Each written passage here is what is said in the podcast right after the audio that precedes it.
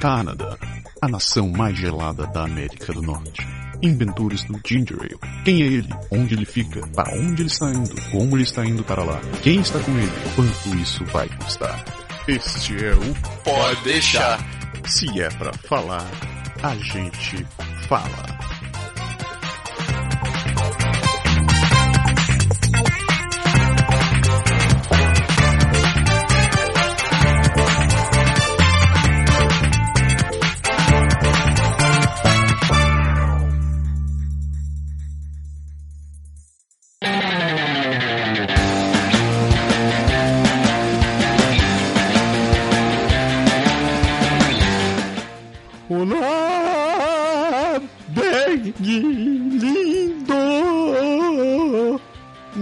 Aquele assim, Scooby-Doo, cadê você, meu filho? Scooby-Doo. Isso. Chega aí, meu amigo Japa, estamos de volta. Ai, depois de 30 graus de ausência. Literalmente. Ai, como é... Apesar de que eu tive menos sorte que você. que você pegou mais chuva que eu? Cara, eu peguei, não sei, se a gente vai discutir ainda. Essa parte é tá, é tá discutir. Oh, meu Deus. Quem, quem, quem, quem não acompanhou, eu e o Berg, acabamos indo parar nas terras de, na, na terra onde os ratos são grandes, os, os patos são gigantescos e as fadinhas ficam desfilando com um maior verde extremamente colado. Exatamente, ainda tem a cerezinha lá. é. E a sereiazinha. Uhum. Nós vamos parar, fomos parar no reino do senhor Walt Disney para fugir um pouco desses... Mr. Walter. Mr. Walter White Disney. É isso aí. fugindo desses menos 30 graus que assolam esta terra que não deixa ninguém em paz. Mas Comentário que não devemos fazer, mas não deixa mesmo em paz, não. O, ver- o verão não. O inverno acaba oficialmente daqui a três dias.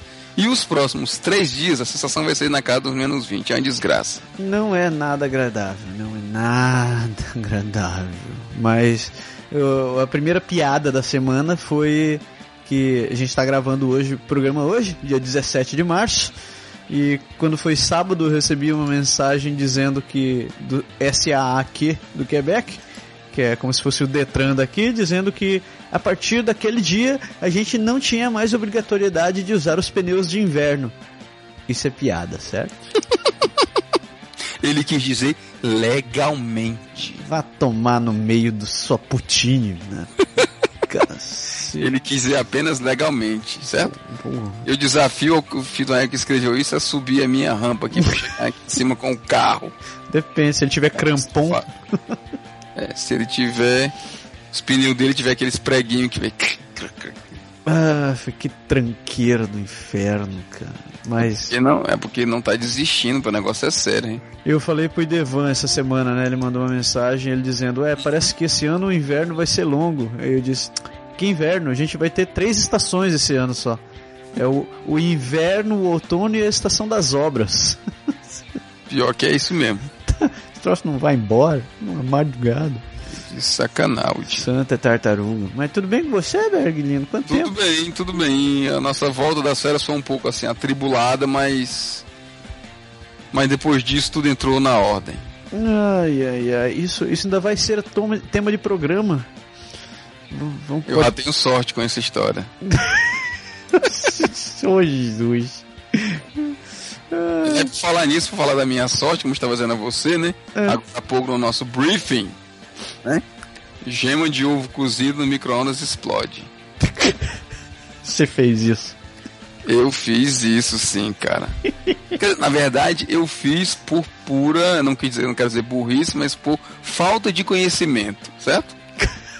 Lá vem, lá vem. Mas sério? Você não viu o troço dentro do micro-ondas? Não, eu coloquei dentro do micro-ondas de forma consciente. Você pôs um ovo cozido no micro-ondas. Eu pus um ovo cozido no micro-ondas, mais uma gema cozida à parte no micro-ondas. É. Mais o meu jantar, obviamente, né? Tudo isso no pratinho. Tudo isso no pratinho bonitinho, certinho. O diacho. O, a minha comida esquentou, o ovo esquentou e a gema explodiu. Ai, que desgraça que fica. Literalmente, sabe assim, eu estava escutando o micro-ondas aquele e o tempinho passando, de repente fez pau! caralho, que bicho alto da porra. Assim, às vezes quando você bota carne moída, você bota algumas coisas, a gente sabe que, que tem pedacinho que esquenta demais, ele frita e, e dá aquela estourada, tipo pipoca sendo micro-ondas. Exatamente aquele pedacinho com gordura que faz o toque, Isso. toque, toque. Exatamente isso. Mas a gema não sabia. Ignorância da minha parte. Tá que pariu. E o pior é que assim, ela explodiu e continuou esquentando, né? Porque fez pau e parou e continuou, né? Esquentou, rodou, rodou. Quando ele fez aquele pi, pi, pi do micro-ondas que acabou tudo lá, eu fui lá abrir e tal. Digamos que o micro-ondas estava assim meio amarelado. Pelo amor de Deus. Cadê a fotinha? Tirou fotinha dessa desgraça? Eu pensei, mas eu tava com fome, né? Eu disse, rapaz, eu limpo esta porcaria, eu bato foto. Eu limpei rapidinho ali pra poder esquer, comer, ainda comi morro, né? Que aí a comida esfriou e eu não quis botar de volta no micro-ondas essa porra, né? Deixei pra lá e comi morno mesmo assim. Sabe outra coisa que explode e faz uma sujeira miserável? Hum. É feijão. Cara, pois, por incrível que pareça, quando eu esquento feijão no micro-ondas junto com a minha comida, obviamente, Hum. não, não tem. Assim, eu nunca esquentei só o feijão, certo? Ah, E, assim, eu boto feijão, arroz, a, tal, comida, carne, tudo. Faço aquela argamassazinha, né? sim. E aí, quando eu pra esquentar, não teve, nunca tive problema, não. Nesse caso, Eu tranquilo. sei que explode a carne moída igual a pipoca, fica explodindo também. Se um dia você quiser limpar o micro-ondas de novo, você pega uma cumbuca, coloca só feijão e bota pra esquentar. você vai descobrir, como eu, que não é um troço muito agradável de se ver. Tá aí, nunca. Não, porque normalmente quando a gente esquenta só o feijão, a minha esposa ainda era mais tradicional, ela gosta da panela. É, A gente é. põe na panela e esquenta. Nunca levei o feijão pro micro-ondas, assim, sozinho, não. Isso são experiências de um pai solteiro. As- as- Quando, Você fez isso naquela semana fatídica? quando a mulher resolve ir pro Brasil, todas as experiências culinárias acontecem na casa. né? Todas, todas. É, né? Outra que você nunca pode colocar. Nossa, nunca faça. Por que, que eu fiz aquilo, cara? Se você for esquentar o seu chá, esquente só, esquente a água numa chaleira, velho. Uma chaleira, e daí coloca o saquinho no copo e põe. Não inventa de colocar o saquinho dentro do copo e ligar no micro-ondas. Puta que pariu. Ah, Sem comentários. Pode? Eu vou deixar você descobrir. Eu não vou te eu não vou Eu com chá, não vou ter esse problema, não. Ah, Faz um dia, faz, vai se divertir. Eu sei que o café transborda. O café, o café transborda. O leite também é muito legal de se fazer. Leite é. O, problema, o problema do leite é que é rápido, né? É, Pensa que não, ele ferve e já era. é uma beleza. Mas o café, cara, o café é água com pó, bicho. Como é que aquela borbulha, o pão de subir Não. e derramar aquela bicha toda na. Não. E pra variar o prato do micro-ondas, sabe que o prato de vidro do micro-ondas tem aquela bordinha, né? Eu, é, eu não posso te falar isso porque o meu prato Vai. desapareceu. Foi, né? Foi nada. Ele vai, cara, e ele espalha o café bonitinho, você fica parecendo uma piscina, aquele bichão preto, tudo sujo pra você. Aí você não pode tirar, porque se você tirar, aí o seu equilíbrio vai balançar o negocinho, você vai derramar em você, no chão, no fogão, na- onde for. Você você tem que pegar um papel pra limpar primeiro, é uma maravilha. sabe o que é um negócio, o que fica um negócio muito bom também? Hum, Tipo, eu tenho, tenho um certo nível de intolerância à lactose, né? Mas, mas eu adoro tomar leite. Só que eu tomo Uhum. leite eu viro um pato. Então, eu vivo fazendo experiências com leites diferentes. Leite sem lactose, leite de soja, leite aqui. Uhum. E eu comprei o tal do leite de amêndoas, né? E fui fazer a experiência de esquentar no micro-ondas. E Cara, fica pior que o leite normal, cara. O leite normal vai, transborda e daí fica aquele troço meio amarelado. Cara, o leite de amêndoas fede, cara. É um troço. Ah, caraca. não vou, não vou descrever. queima não, eu sei, eu sei. Eu sei que farofa queima. Farofa queima. Torra, torra. Farofa também. fica preto, vira carboniza. Mas é. Cara, a gente falou assim, não gostava de gato, não podia dizer, eu até te contei essa história, eu acho já, que teve um amigo nosso faz um- muito tempo isso, acho que eu contei até no programa, que deixou o gato com a gente e a gente tomou conta um mês Sim! do gato e foi tranquilo, mas hoje a minha esposa, ela é, não sei se por conta desse episódio, acredito que não, que foi muito tempo depois, É. desenvolveu uma- espécie de alergia com contra Sim. pelo de gato e é, assim, é séria, entendeu? Ah, a ponto de, de, de baixar a capacidade respiratória de- dela mesmo, fecha o- os brônquios e tal. Então a gente não pode pensar muito em animal assim, af, a não ser que seja assim, tartaruga, peixe, essas coisinhas assim que não. cobra, tarântula, Tarântula. é. co- coisas boas, né? Mas eu, fico, eu vivo dizendo que o único bicho aqui em casa sou eu, tá bom, né? Abaixo tá um. Então, chega de tralalá. Programa número 19. Hoje a gente vai falar sobre um assunto que está dando mais do que falar. Vamos falar sobre a soberania do Quebec e por que que tem tanto tralalá para querer se separar esse lugar. Hum, Mas antes disso, a gente vai falar sobre meus comentários logo depois desse intervalinho.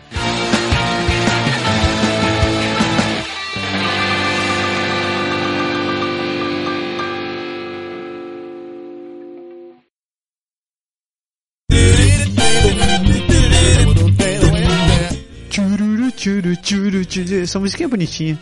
Eu gosto gostou, né? Eu gosto dessa musiquinha. Ai, Lelê, quantas mensagens, senhor. Vamos lá? Muito tempo fora. Olha só o que acontece. Ai, senhor. Lembrando que o último programa que vocês assistiram foi o programa com o Stefan. O Stefan falou sobre o que, que é a vida de ser um professor primário no Quebec. Exatamente. E um programa muito bom, muito legal. Eu curti a entrevista pra cacete, apesar de Você que acompanhou, eu que acompanhei. Você que fez a entrevista. eu que fiz a entrevista e você que traduziu Nossa. e eu que ainda estou escrevendo. Acontece, acontece. Que é. Acontece. Então a gente está com uma renca de mensagens aqui para responder. A gente vai pegar as mais rápidas possível aqui para poder conversar e ainda ter programa hoje. Beleza? Beleza. Primeira mensagem é do Fábio Petrilo. O, Manda bala. o Fábio não diz de onde é, o que que ele faz. Hum, é, Fábio. Sugestão, Berg? O O Fábio da onde? O O Fábio, onde? Fábio, ele é dali das bandas da, da Bahia. O Fábio é da Bahia e ele faz o quê? Ele faz o quê? Ele baianeia, né? da Bahia, ele baianeia. Oh meu Deus. Fábio Petrilo, com esse nome, é um nome bem baiano esse nome. Mas vamos lá. Vai, é ventríloco. Fábio Ven- Ventríloco? É Ventríloco. isso aí. É uma profissão em alta demanda no Canadá. Pode vir, Fábio, você vai ter muito futuro. Ah, vamos ver aqui. Olá, Massari Berg. Sou ouvinte assíduo do programa e realmente está sensacional. O consultor financeiro José Roberto demonstrou um grande profissionalismo e conhecimento. Se puderem fazer mais um programa com ele, gostaria de conhecer mais sobre o funcionamento do mercado de renda variável aqui no Canadá. Obrigado por produzir esse ótimo podcast. Um forte abraço, Fábio Petrilo. Valeu, Beleza. Fábio. Muito obrigado, mas eu acho que ele já mora aqui, Berg. Então, Só, só pelo fato dele ter dito aqui no Canadá, eu acho que a teoria da Bahia foi por água abaixo. É. É, Ela- ele mora na Bay. na, na Bay. É. Na Bay Na São Bay, é. É. Ah, Olha aí onde é que onde é a Bay. Ulala. Mas valeu, Fábio. Realmente o programa com o Zé Roberto foi muito massa e a gente tá. E ele vai voltar sim. Sim, está organizando para que temos assunto para que ele venha de novo nos ajudar a esclarecer bastante mais algumas coisas para nós. Isso daí. Por sinal, se vocês tiverem dúvidas ou tiverem assuntos, se quiserem que o Zé Roberto comente e responda, pode escrever pra gente, que eu tenho certeza que ele vai ter um maior prazer de responder. Uhum, sei. É, próximo, Juliana Puma. Ju, Ju, começar a falar de Ju já. É, ela disse também.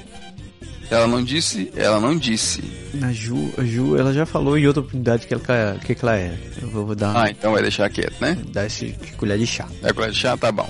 Então ela disse: Massari Berg, amo o programa de vocês, beleza? Obrigado. Esse em especial foi maravilhoso. Minha pergunta: Pode-se pagar o INSS no Brasil e fazer declaração de saída do país ao mesmo tempo? Obrigada. Beijos. Bom, deixa eu ver. Declaração de saída do país. Eu acho que o Zé Roberto falou essa parada no programa, falou? Falou sim. Então, o lance é o seguinte, você pode fazer essa declaração de saída do país, isso não te afeta em nada de ter que pagar o seu INSS. Eu acho que uma coisa realmente não tem a ver com a outra, não. né? Você pode continuar pagando seu INSS no Brasil, a única diferença que vai ter de você fazer a sua declaração de saída é como vai ser incidida a sua, o seu pagamento de imposto de renda. Então, se, por exemplo, se você ainda tiver alguma renda no Brasil, seja por ah, um imóvel alugado, coisa parecida, se você fizer a sua declaração de saída, você vai ter que recolher o imposto na hora, da, na hora do recebimento.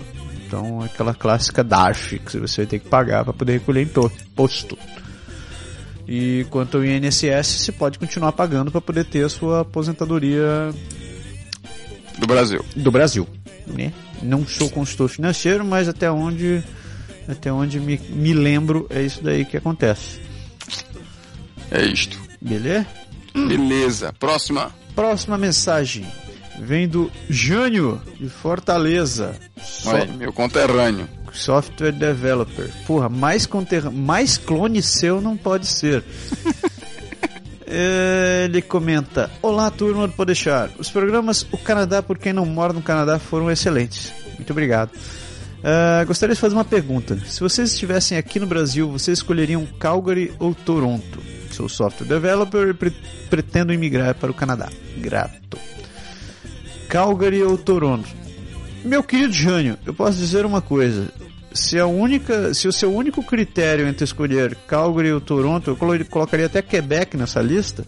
Se seu único critério fosse frio, vai para qualquer lugar, porque tá frio em qualquer lugar nessa porra desse país esse ano, cara.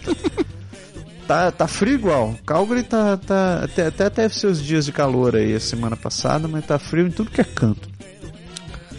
Agora, dando minha, minha opinião pessoal, assim, né? Em termos técnicos, né? Em termos técnicos. Se você tiver que escolher entre Calgary e Toronto, a minha sugestão é a seguinte: se você for um cara solteiro ou casado e sem filhos, sem dúvida alguma, vá para Toronto. Por quê? Porque Toronto é uma cidade muito mais cosmopolita, é uma cidade com muito mais opções de empresas, muita diversidade que você vai ter por lá. E ah, eu garanto que você vai achar muito mais parecido com o ritmo que você tem no Brasil do que, por exemplo, Calgary. Calgary é uma cidade mais. Ah, digamos assim, é uma cidade grande, é uma cidade moderna mas é uma cidade com estilo de vida mais canadense. E mais paradão, assim, né? Mais paradão, digamos assim. Né? Agora, você tem tudo de bom que uma cidade do Canadá pode te oferecer: gelo, neve, alces, urso, tudo... sacanagem. É, lá tem de tudo, cara. Tem transporte, tem escola, educação, saúde, etc e tal. Calgary é uma cidade bacana, é um, tem um custo de vida mais alto que Toronto, mas tem muitos brasileiros que estão por lá que não se arrependem de estar morando por lá. É uma cidade que. É, vai também assim, né? Que é de Fortaleza, né? Pois é. Então depende, por exemplo, eu, tirando por mim, quando eu decidi vir pra cá, eu comparei assim: Fortaleza está para Quebec mais ou menos, assim como Montreal deve estar para Recife, Salvador, uma cidade mais, maior ainda e mais. Sim. Já mais elétrica. E sim, Toronto é São Paulo. Então, boa comparação. Você tem que ver mais ou menos qual é a sua a sua é, escolha assim pessoal, o que você preferiria? Você preferia você comparar com o Brasil, morar mais para uma cidade mais para tamanho parecido com Fortaleza, mais parecida com Salvador, mais parecida com São Paulo. E aí vai te dar um prisma, por exemplo, Quebec, Montreal mesmo, Toronto, Calgary deve ser mais ou menos parecido. Bem posto. Em termos de, de, de, mercado de trabalho, cara, trabalhando com software developer, se você tiver um inglês bom, é, assim, bom, fluente, legal, você consegue emprego em, em, em qualquer uma das cidades. É. Uhum. Uh, principalmente se você estiver trabalhando com uma tecnologia mais, uh, digamos, entre aspas, popular, como .NET, Java ou qualquer uma linguagem script assim. Se você tiver for um programador ABAP, Natural ou coisa parecida assim, eu não vou te dizer que vai ser tão fácil porque realmente não são não são tecnologias tão tão tão, tanta vaga assim que a gente vê, né?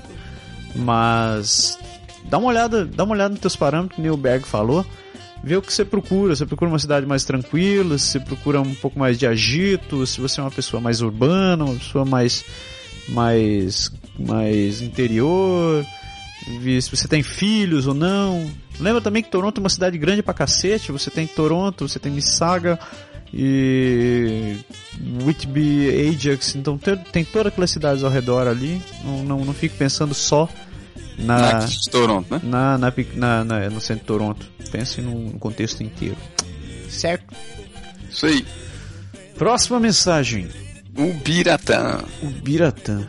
Biratã que é analista de suporte infra. Muito bem. Ele manda mensagem e diz: Amigos, primeiramente parabéns pelo trabalho que estão realizando. Os podcasts são fantásticos e dou muita risada com vocês. Chega de dar von... Chega a dar vontade de estar junto aí, aí. Beleza, isso aí. A ideia é mais ou menos essa. É isso aí. Quanto à minha dúvida, eu gostaria de saber se no Quebec eu posso continuar uma faculdade que tranquei no Brasil, entre aspas. Por exemplo, fazer três anos de faculdade no Brasil e concluir o restante no Quebec. Pergunto isso porque estou querendo começar outro curso no Brasil, mas tudo der certo com o meu processo de imigração, estarei indo para o Quebec bem no meio do curso. Então, se o curso fosse na área de informática, eu diria assim que era mais fácil. O curso sendo, eu não sei qual hora você vai fazer o curso, mas normalmente quem faz um curso no Brasil, ele pode continuar sem o curso aqui nas universidades, desde que seja aprovado pelo, Para a Pelo- universidade. pelo corpo docente da universidade, exatamente. Então, assim, eu não vejo grandes dificuldades.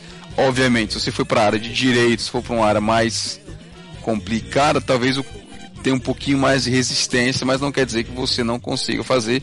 A gente tem vários exemplos da galera que veio para cá e e fez aqui o a continuação. Não acho que isso é- seja problema, não. Eu acho que para você não chegar assim eh, com as calças arriadas, eu te sugiro fazer o seguinte: pega teu curso e procura as universidades que têm disponíveis ah, onde você quer morar. Então, se você vai morar em Montreal, você tem a McGill, você tem a Concordia, você tem a UCAM. Vê essas universidades, procura teu curso ali e primeira coisa, compara, compara a, a, a grade curricular. Segundo, entre em contato com, com a coordenação do curso e apresenta a tua intenção. Eles, Isso pro- que eu ia dizer, exatamente. A dica é exatamente essa. eles provavelmente vão te pedir o teu histórico escolar, vão pedir para você traduzir um monte de coisa. E inevitavelmente, eu vou te dizer, 95% de chance no Instituto Gallup, é, eles vão te pedir para fazer alguma equivalência. Então, Uhum. seja pedir pra você fazer uma matemática, uma, uma biologia, ou então francês mesmo, ou inglês, eles vão te pedir pra fazer alguma equivalência por conta do, do, do, do currículo da universidade. É, só pra, só pra dar uma ideia, no caso, quando eu, depois que eu, che- que eu vim pra cá, assim, eu dei entrada na minha equivalência de estudo e tudo, tive meu diploma reconhecido. Depois eu entrei em contato com a universidade aqui pra, para tentar um MBA. Ah, Queria saber o que, que, o que, que a universidade ia dizer na área de, na área de informática, também na mesma área, continuando meus estudos. aham. E não tive problema nenhum, assim, eu apresentei a documentação que foi, foi pedida. Obviamente, a- quando a gente faz equivalência de estudo para que você valide seu diploma, você já dá toda a transcrição e tradução da- das suas do seu estudo, programa da universidade, o curso que você fez, tudo vai, vai junto. Então eu só fiz apresentar isso lá e, e eles aceitaram sem, sem grandes sem grandes traumas. Na verdade, eu até eu ainda não comecei o curso, eu não sei, estou hesitando em fazer, porque tem várias outras ideias na cabeça, mas a universidade está lá de portas abertas, todo ano eles me mandam o, o, o panfletozinho assim, e aí, você não vem não, é legal, vem ajudar conosco. Você, vai, você, Então quer, é isso. você quer fazer um MBA mesmo, velho? Sério mesmo? Na verdade, eu pensei em fazer.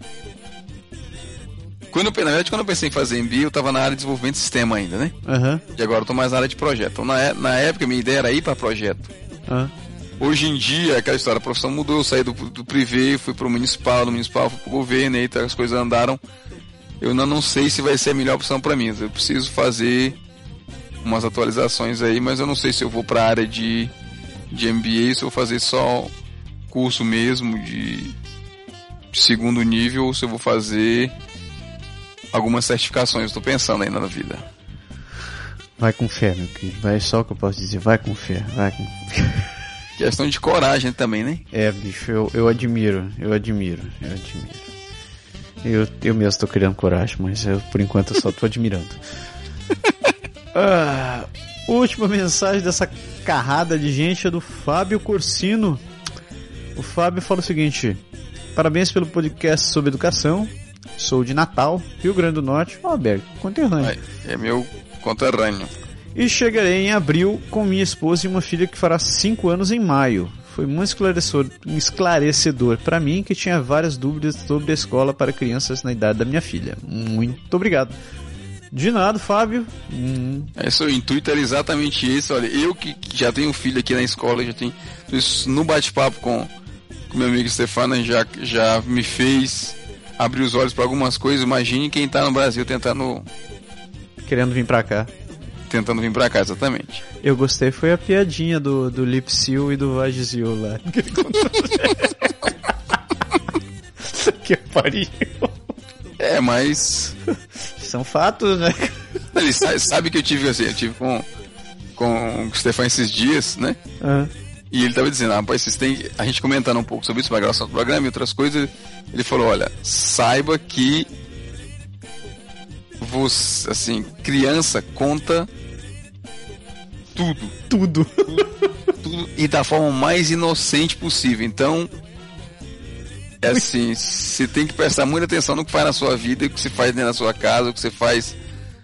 Porque é, é um base, assim, professor acaba escutando todo tipo de história, todo, todo tipo de coisa. Aliás, foi até a última pergunta que eu fiz pra ele foi essa, né? Pra ele contar exatamente a origem da história, pra ele contar alguma coisa engraçada que ele, que ele escuta. Mas assim, isso aí é o mínimo, meu amigo. Tem coisa de, de todo tipo. E pior que é tudo fora de contexto, que é o mais engraçado é isso, né? Às vezes tem um assunto que não tem nada a ver, que desperta na criança lembrar de alguma coisa que gera um comentário que, na visão da criança, nem sempre ele sai bem, Do jeito bem colocado, né? Está como, de, como exemplo aí que você acabou de mencionar. Mas é isso. Ah, então beleza. Se vocês quiserem continuar falando, mandando críticas, sugestões ou dúvidas, que ou mesmo as caneladas que a gente dá pelo caminho, não se esqueça, pode deixar, arroba pode deixar.com ou você entra no nosso Facebook ou entra no nosso site, manda uma mensagem pra gente, o Twitter e eu acho que dentro de mais alguns meses o macaco vai poder voltar a voar e trazer as mensagens pra gente aqui. Com depois que esse. Depois, depois, depois que esse vortex polar foi embora. Foi embora, isso aí. Eu gostei. Na natureza. Você sabe que al- algum tempo atrás a gente tinha um quadro no programa que era a bronca da semana, né? Uhum. Então, eu, eu vou ressuscitar esse troço momentaneamente agora, porque eu preciso, eu preciso xingar alguém, cara. Então manda bronca aí. Hoje meu carro morreu, então eu tive que chamar o CAA pra poder dar uma vida no carro, né? Uhum. Então, o CA, ônibus- pra quem não sabe, é o. É o suporte automobilístico, é o sigo, é o. É o é, o- é tipo o Rotary Club. isso. Daí, Exatamente. daí o que aconteceu? O cara veio e eu perdi meu ônibus, o meu ônibus de, de, de, de, de todo dia, do horário do meu ônibus normal. Então eu acabei fazendo o seguinte, peguei o carro, fui até um terminal, terminal de ônibus, deixei o carro estacionado ali em Chalebu e peguei o expresso. Né? Uhum. Então não, 800, 801, Metrobus, ônibus, ônibus grandinho, bem rapidinho, bababá. Entrei no ônibus, né? Ônibus tranquilo, 8 e meia da manhã, não tinha muita gente. Cara, você pode me dizer o que dá na cabeça de um maldito cidadão, de um filho da puta, de um ônibus gigantesco daquele, de ficar colado em mim? Cara, eu tenho ódio de gente fica colada no meu. Cara, tem um espaço do cacete, o cara fica ali grudado. Eu, eu ali segurando no ônibus pra poder descer, senti aquele fungado assim. Filho da puta. Cara, eu olho pra trás assim, dou aquela cotovelada de leve, né, pro cara ir embora. E tal, o cara fica ali. E tá, eu vou andar pra descer, assim, pra chegar mais perto da porta, o cara vem atrás, porque ele vai descer também, é onde ele fica grudado no meu cangode de novo. Cara, mas que raiva. Porra, eu, parece que eu sou um imã dessa desgraça, porque é no ônibus, é na fila expressa do Walmart, é no Dollarama, sempre tem um maldito miserável que cola no meu rabo e fica ali, cara. Eu, cara, deve ter mel. Eu, para. Deve ter alguma coisa que você não sabe. Ah, me deixa em paz. Tá, que pariu. Falando de ônibus, eu tenho a minha pra contar também, né? Falando nisso, é que você fala da bronca. O que aconteceu? Isso foi semana, foi semana agora, foi semana Foi semana passada, cara. A gente, a gente, a nossa primeira semana depois da nossa volta, Ah, eu saí um pouco mais tarde do trabalho, né? aham. Eu saí assim, bem, bem na hora do ônibus mesmo. Aí, assim, uma parada fica a exatos dois minutos de caminhada. Uhum. E a parada seguinte fica a uns três minutos, três minutos e meio. Não é muito mais longo, não. Sossegado. Sossegado. Quatro minutos, se o sinal fechar, eu tinha que ficar parado ali no sinal, né? Aham. Então, como eu saí muito em cima da hora, e o ônibus aqui sempre comprou horário, eu digo, vou analisar se não vale a pena ir pra parada mais longa do outro lado, né? Aham. Nisso que eu olho, cara, assim, é dois minutos, mas é longe um pouco, mas dá pra ver a parada do ônibus, do, do- da onde eu, do, do prédio que eu saio. Sim, sim. Eu olhei pra parada do ônibus e eu vi o ônibus saindo da parada. Ah, E esse ônibus que eu pego pra vir pra casa é cada meia hora. puta Então merda. eu não tinha nenhum interesse em perdê-lo, né? Certeza. Disse, já sei o que eu vou fazer. Vou me jogar. sinal aqui na na esquina do prédio vai fechar. Eu vou dar um pique pra parada seguinte, né? pra parada seguinte, pra dar tempo eu pegar o ônibus. Se eu tiver sorte de pegar o semáforo de pedestre do outro, da outro quarteirão aberto, eu vou direto, vai dar certeza no tempo. Já vi onde você vai parar. Pois é. Aí eu fui, né? Saí naquele meu passinho apertado, É. apertado não, apressado.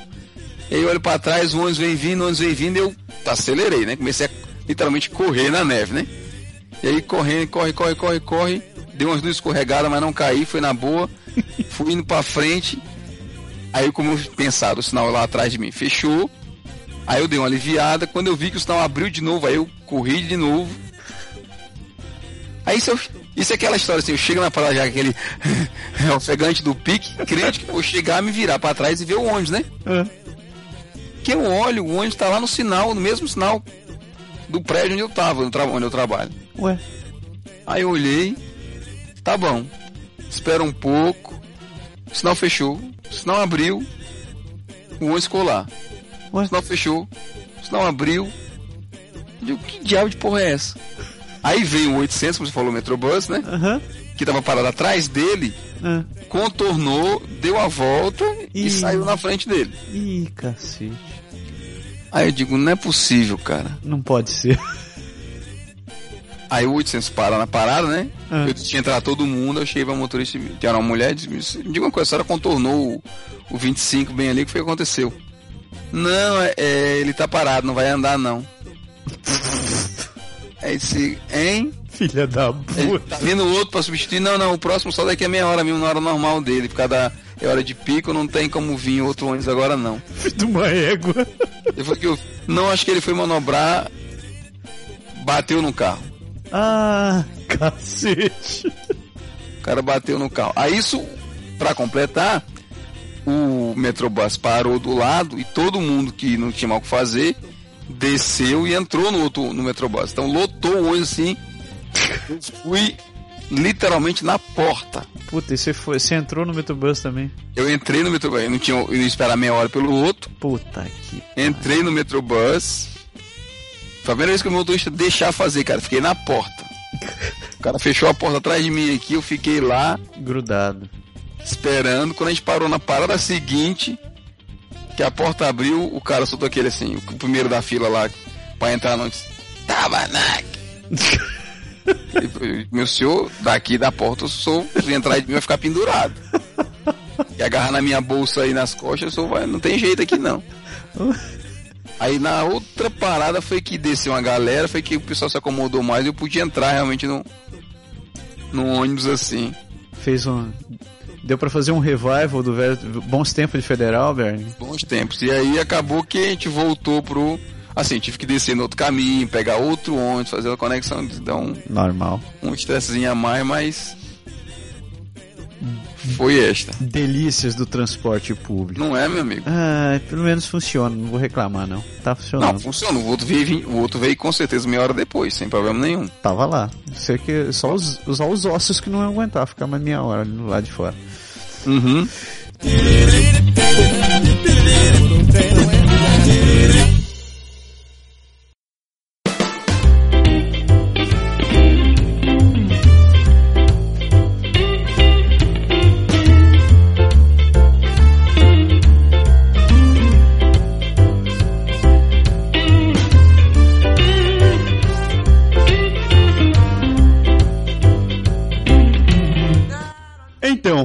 Isso aí.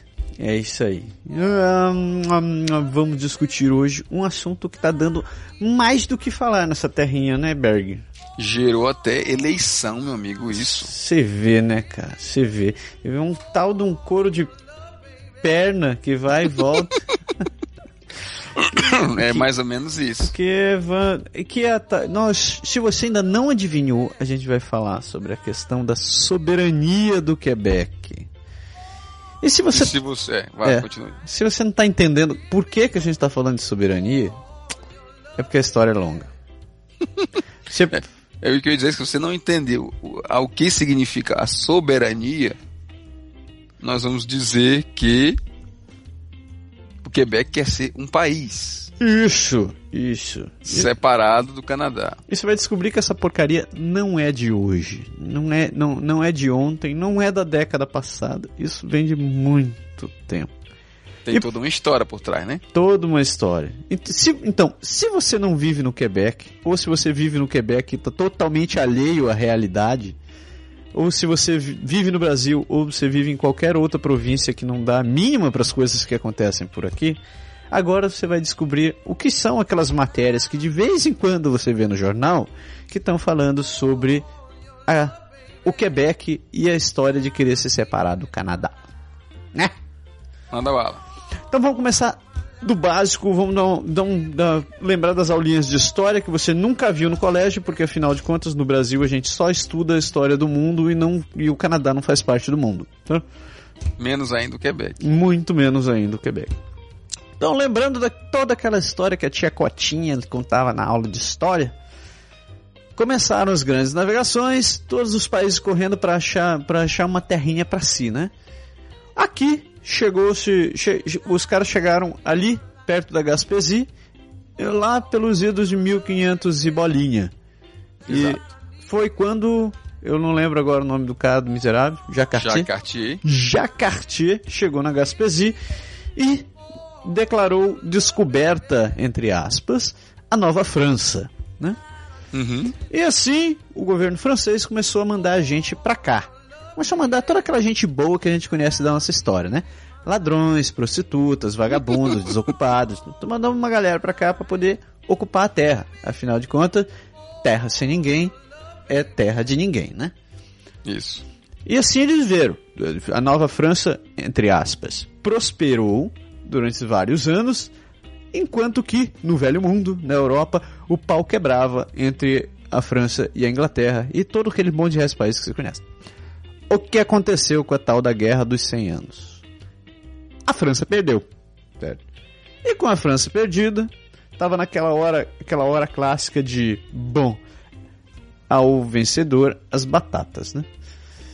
O, a Inglaterra resolveu reivindicar tudo que tinha de, de direito, entre elas a Nova França.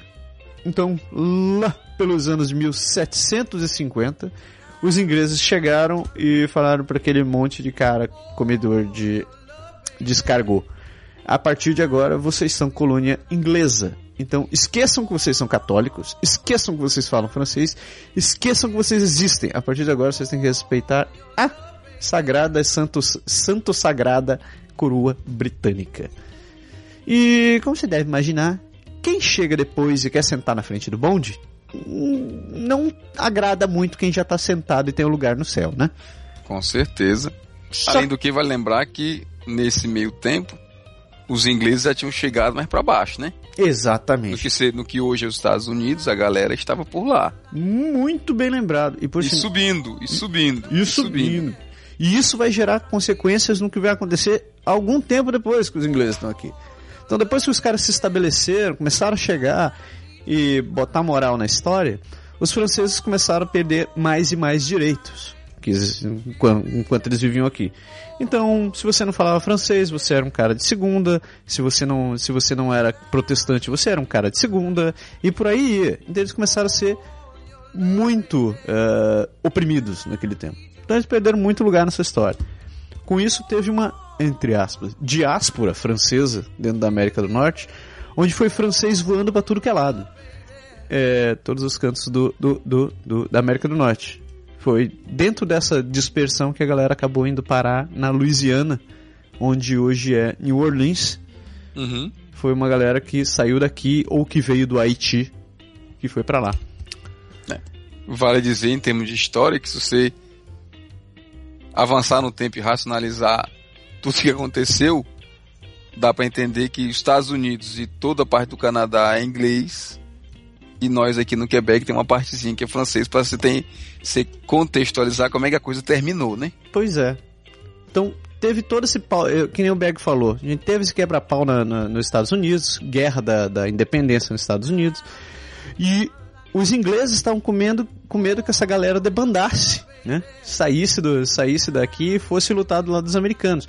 Então eles resolveram dar uma de pão e circo e deram e criaram o tal do Ato do Quebec, onde eles reconheceram a língua e a cultura dos franceses que moravam ali. E a partir de então eles disseram, tudo bem, vocês podem morar aí, vocês podem falar francês, vocês podem, vocês podem rezar e rezar para na igreja católica, mas não me encham o saco. Então ele simplesmente foi um tosse para acalmar, jogar panos quentes em cima das coisas e deixar a galera quietinha.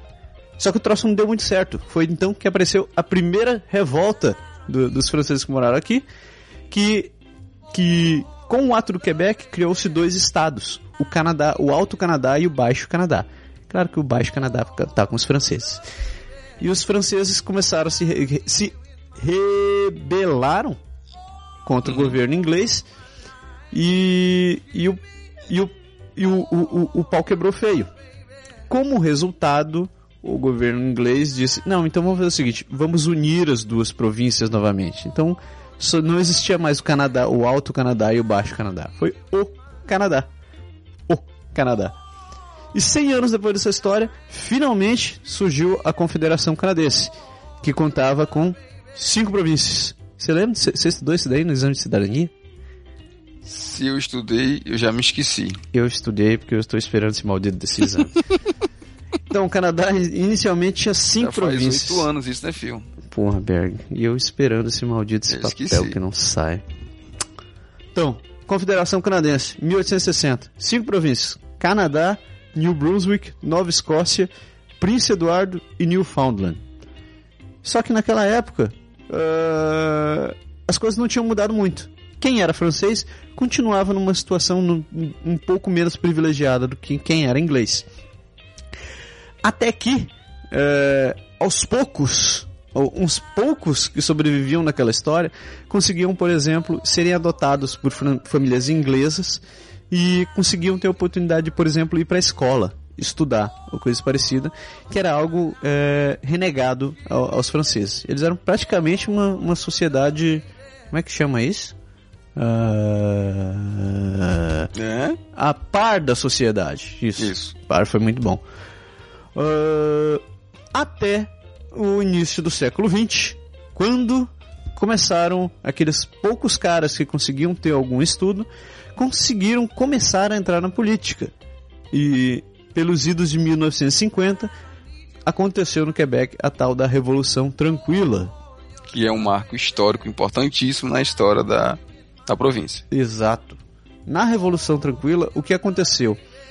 Aquela galera que era francesa, que vivia à margem da sociedade, lembrei a palavra, é a margem, que vivia tá à, à margem da sociedade, que sofria para poder estudar, que tinha problemas para para conseguir ir em hospitais, o que era oprimido pela igreja, coisa parecida, ganhou lugar, ganhou voz com, com, com os primeiros nascidos franceses que subiram ao poder. Então, a gente está falando de 1950.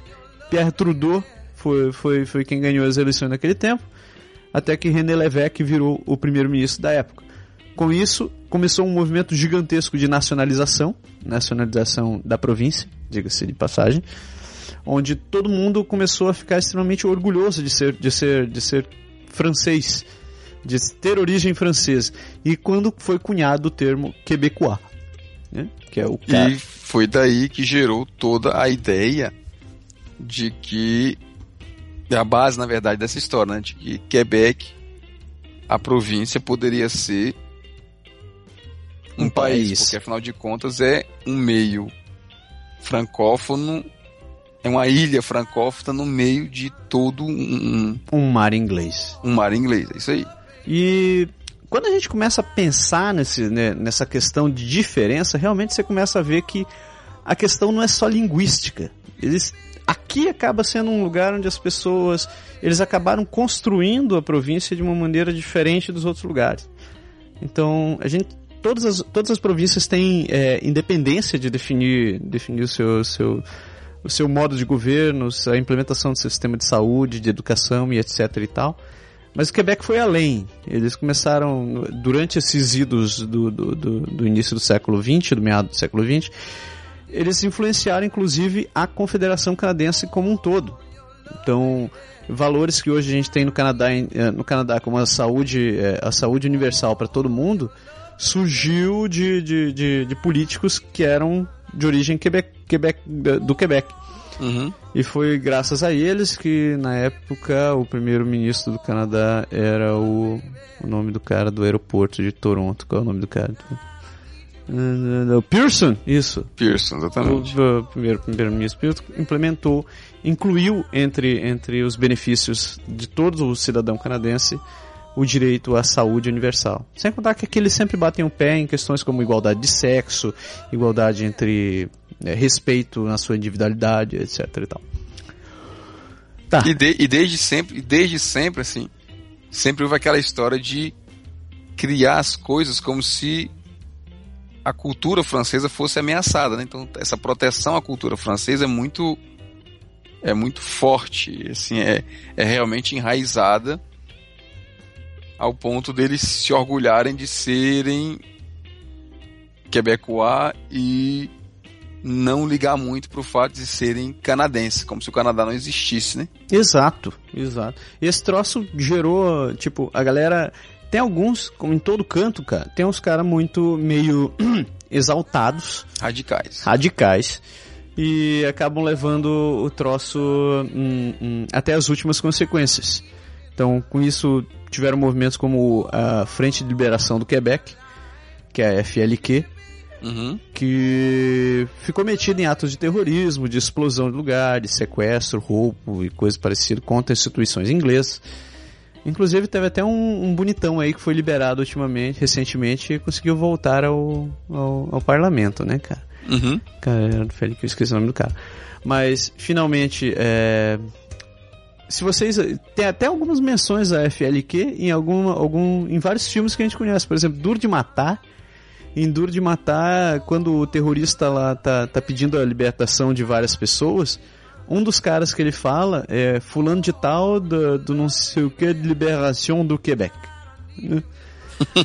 então é, é citado e é conhecido, porque de fato eles têm uma presença, tiveram uma, uma, uma presença na história, se você começar a pesquisar. É tão forte isso ficou que hoje no Quebec, a gente já falou isso até antes nos programas, eles nomeiam as coisas como se fosse realmente um país, né? Isso. As, as, as secretarias de Estado aqui são todos ministérios. Chegando ao cúmulo de nomear uma das regiões da província de capital nacional, né? Isso. Quebec, é a capital da província, do, da província de Quebec, é a capital nacional. Eles, eles, se você procurar em vários lugares, com comissão escolar ou em com, comissão escolar ou uh, sistema de saúde, você vai encontrar Quebec, a região de Quebec como a região da capital da nacional. Da capital nacional, exatamente. É, pois é, em 77, ano maravilhoso, ano muito bom, foi o melhor ano de todos os tempos. Teve a bizarrice da... da... Em 1970, lembrem bem dessa data, 1977, um ano magnífico. Quantos anos você tem? Sem comentário. Foi quando surgiu o Partido Quebecois. Você vê, nem tudo acontece de bom no ano 1977, tá? Então, em 1977 teve a fundação do Partido Quebecois, que foi, eh, na minha opinião, foi o ápice do, do, do movimento de o, o ápice da afirmação do movimento de soberania do, Canadá, do Quebec. Então, o Partido Quebec... Eles, eles precisavam de um movimento político forte para tentar separar, né? Senão pra... eles não iam conseguir fazer daí para frente de jeito nenhum. É, porque na, até então, mesmo quando, quando o, o, o Trudeau foi eleito primeiro-ministro, começou a Revolução Tranquila, quem, quem subiu no poder foi o Partido Liberal. Uhum. E você vê que só em 77, quase 30 anos depois, que eles realmente criaram um partido que ia defender os direitos dos Os ideais, né? Tudo. Os Quebec. ideais. Muito bonito isso. Os ideais. É isso. Coisa linda. Uhum. E foi em 77 que entrou em vigor a tal da Lei 101. Que se você não ouviu falar e você pensa em morar aqui, um dia você vai inevitavelmente conhecê-la. A Lei 101 é aquela que transforma o francês como idioma oficial do país também. É um, então, é o inglês e o francês são os, idiomas oficiais da nação.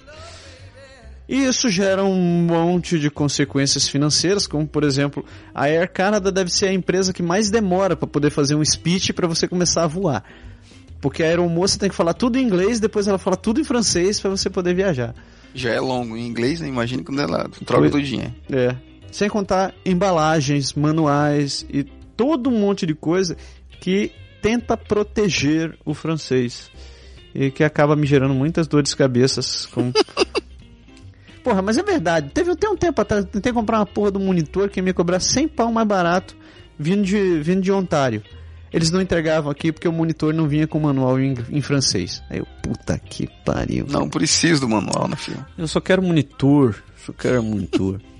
Abre a caixa, tira tudo fora, manda o monitor assim mesmo que eu pego. Puta, dureza. Voltando à história do Quebec. Então, depois que o Partido Quebecois foi fundado, eles tinham, eles tinham sedimentos para poder começar a concretizar o sonho de ser separado do Canadá. Com isso, em 80 teve o primeiro referendo. É, rapidinho, né? Eles, 77, quer dizer, para três anos depois, eles já estavam dizendo assim: agora nós temos força e vamos Vamos fazer. propor à população que a gente se separe. Só que deu errado. Não deu muito certo. 60% da negada não queria se separar e o referendo foi por água abaixo. Né? O, parti o partido continua existindo, então começou, eh, ele começou a ter vários eh, ah, seguidores e com os anos ele foi ganhando terreno e ganhando território dentro do, do Parlamento Nacional e, mesmo, e, e por toda a província do Quebec. Até que finalmente em 94 eles conseguiram reeleger um novo primeiro-ministro da província e em 95 eles fizeram uma outra, um outro referendo para se separar. O que aconteceu? Também não deu certo, né? É, mas esse, esse aí é o motivo de, de toda a controvérsia Que a gente vive hoje. geral, porque ele bateu na trave, né? Foi, tem, tem até alguns caras que dizem que tem umas teo- teorias da conspiração por trás disso. Mas ele bateu na trave porque 50,6% da população era contra a separação. Então você fica pensando, 50,6% considerando que o voto aqui não é obrigatório.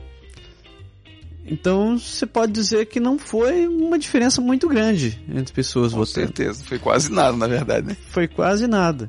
Que Ah, é isso que eles argumentam que teria pano para as mangas para fazer de novo, bastando apenas que o Partido Quebecois voltasse ao poder, coisa que aconteceu há dois anos atrás. há dois anos atrás, exatamente. Então, uma mulher muito amada aqui na província, chamada Pauline Marois, foi eleita a primeira-ministra da província e começou muito bem, né? No dia que ela estava tomando posse, teve um cara armado querendo matar ela. Invadiu o parlamento, Invadiu o parlamento e matar Não a mulher. é, não matou porque não conseguiu entrar. hein? Ele, ele deixou cair a bomba, cara, e se atrapalhou com a arma. Foi, um troço muito Eu sou contra a violência um pouco, achei até que, graças a Deus, que ele não fez grandes, grandes loucuras, mas que não serviu de alerta. É, não, não, não, não faça isso em casa, criança. Mas é, ela começou, isso só para dar uma ideia de como o governo dela já começou tumultuado. Então, depois que ela assumiu, começou, a dar- começou a explodir um monte de coisa na província, né? Literalmente algumas, inclusive. Uhum. Te, teve até um trem que explodiu ali em Lac Megantic. Puta que piadinha negra. que humor negro. Uh, além disso, teve uh, toda a questão de uma comissão que foi instaurada em Montreal por conta de uh, desvio de verba na, na, na área de construção civil. E, finalmente, ela tomou as dores da, da, da cultura francesa e fechou, começou a fechar o cerco contra o que ela chamou de anglofonização da metrópole. Então, diferente de, de, Quebec, onde a maioria, a grande maioria da população só fala francês, Montreal é uma cidade mais balanceada. É, é a maior cidade da, da a Montreal talvez seja a maior, a que tem mais, ou talvez não quero dizer a única, mas assim, na essência, é talvez a única prova de, da, da, do bilinguismo canadense. É né? o único canto que você realmente o povo fala as duas línguas na sua maioria. Ah, fala isso não que New Brunswick é considerada a única província oficialmente bilíngue do país. É, mas não é, representa, né? Não, ninguém, nem, ninguém não sabe nem escrever New Brunswick, cara. Quanto mais Saskatchewan. Não complica, não. Piadinha tosca. Uh, então, Montreal, de fato, a maioria das pessoas lá. Já é um hábito em Montreal as pessoas do comércio te saudarem com um hi bonjour. Então, já te mostrando que elas falam os dois idiomas. Então, uhum. tem essa verdade. Mas ela o governo dela considerou que isso é uma afronta ao, ao, ao francês e resolveu tomar algumas medidas para poder mudar a realidade de lá. O que, que aconteceu? Ela instaurou o Office Québécois da Langue Française, que é como se fosse uma secretaria, é, uma secretaria de, de, de, de manutenção da língua francesa, onde a responsabilidade deles era vistoriar e multar estabelecimentos que tivessem desacordo com a Lei 101. De que maneira? Bom, ou o estabelecimento tinha que ter tudo em francês, ou ele tinha que ter no mínimo nos dois idiomas.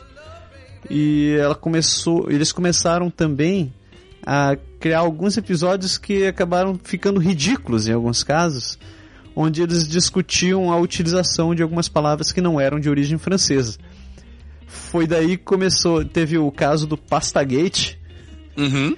onde eles um, um funcionário da, do, da UFLQ multou um restaurante em Montreal, um restaurante italiano, porque no menu estava escrito pasta. E ele dizia que pasta não era uma palavra francesa, então não podia estar no menu. E claro que isso, isso deu, deu, saiu notícia em um monte de lugar, saiu no David Letterman, saiu na CNN, saiu, bom, virou piada ah, no Canadá inteiro. Foi motivo de piada, com certeza. E eles não, não, não, não, não, obstante eles fizeram outra, fizeram outro desse episódio com café, porque estava escrito café em italiano e diziam não, não está escrito café com acento em francês, então também está errado, não pode e outras historinhas desse gênero. Além. Ela, ela, ela travou uma batalha errada com com gente que não tinha nada a ver, né? Pois é, tipo, ela tava simplesmente lutando contra o comércio, cara. Porra. Não, é... Vale dizer que ela, Madame Marrois, não fala inglês, né? tem, tem bons então, vídeos dela pra ver ela, ela quer que todo mundo seja igual a ela. Apesar de que ela mandou o filho para estudar na Califórnia, né? É porque ela não sabe o futuro, né? Nunca se sabe. Pois é, né? O Lula fez dessa também, né? A dona Marise, ela resolveu. Ela disse que quando ela estava procurando a cidadania italiana para o filho, perguntaram para ela por que, que ela estava procurando a cidadania italiana para o filho. Aí ela respondeu dizendo que ela quer garantir um futuro para os filhos. É, mas pelo menos eles não são contra o pessoal falar outras coisas dentro do Brasil, né? É, é vero, é vero. Uh... E, e, mais recentemente, né, meu amigo? A coisa começou tem a esquentar. A história da... Tem, na verdade, tem as duas coisas, né? Mais recentemente tem a história da Charte de Valor Québécois. Isso. Que, na verdade, na verdade, é uma briga contra... Ninguém sabe exatamente o que, dá a impressão que é religioso. mas na verdade não é. Dá a impressão que é contra os muçulmanos, mas na verdade não é. o que o pessoal conclui nessa história toda é que realmente é algo eleitoreiro, porque o país, aquela história, no, no, no modelo parlamentarista, do jeito que as coisas funcionam aqui, a cada período do exercício financeiro e tudo mais, eles têm que lançar o orçamento. E nos dois primeiros que ela lançou foi uma desgraça, né? Pois é. O, assim, meter os pés pela mão e, e não. Assim, houve, deu confusão. Elas disseram que, que não ia ter taxa, que não ia subir tal coisa, e as coisas subiram e o pessoal caiu em cima, então houve muita muita coisa. Então a, a história da chart era para tentar acalmar ou distrair o, o povo, acho que em geral, e tentar levantar a, a, assim a quantidade de gente que seria capaz de defender essa, essa soberania ou essas coisas assim. Então, ela tentou puxar um pouco para lado da cultura para tentar fazer com que o povo valorizasse mais o Quebec, é. que deu certo, ao ponto de que numa das, das últimas estatísticas sobre uma possível eleição, já perto da época exatamente de lançar o orçamento para o próximo período, deu que o Partido Quebecois estava bem na frente, avançada na, nas, nas estatísticas. Pois é. E aí o que aconteceu?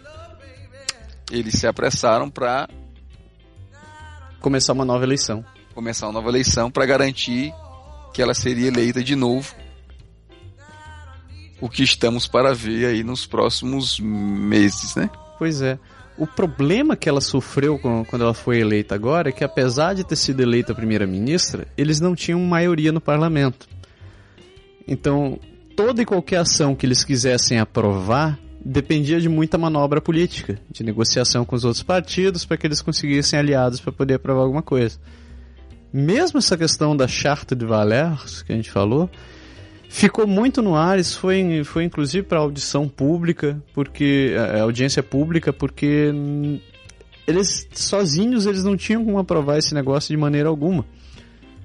E, e essa ação dessa nova eleição agora é exatamente nesse sentido. Eles esperam conseguir conseguir maioria no parlamento, porque assim eles vão ter, digamos, praticamente carta branca para poder aprovar Liberdade para fazer o que quer, exatamente. E outra, né?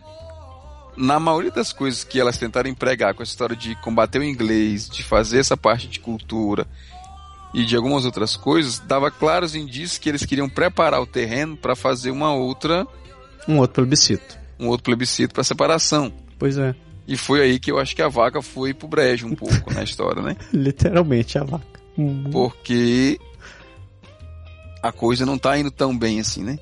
Não, na, de, com a última pesquisa que, eles, que, eu, que eu acabei lendo, eles estão atrás agora dos liberais. Estão atrás e já e perdendo terreno. E perdendo terreno.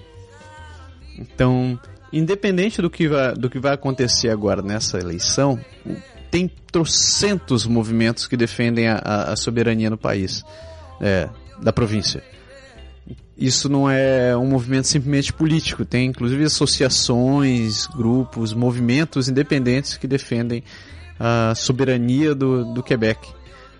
Um, essa questão da, de, de, votar para que o Quebec seja um país independente não é um privilégio único do, do Partido Quebecois. Então, tem outros partidos que também defendem isso daí, mas são, digamos assim, mais moderados nas ações deles, né? Um... É, o problema, na verdade, é que ninguém vê vantagem nenhuma em se criar um país separado do Canadá, no meio do Canadá. É, eu, vi até uma, uma charge no, no, no, no Toronto Sun essa semana, onde um, um, um quadrinista ele desenhou um mapa do Canadá sem o Quebec e ele foi, acabou sendo. Né, eles acabaram não publicando a charge porque achavam que no momento atual isso daí não era não, não, não era de muito bom gosto, mas você olhando o mapa, cara, era, era esquisito assim, sabe? Tinha um buraco. É um buraco, exatamente. É. Que quer queira quer não, Quebec é uma província grande, né? É, é, é a, gente tem é a segunda a segunda maior cidade do país. Tá em tá em Quebec. Então a gente tem Toronto, Montreal e Vancouver.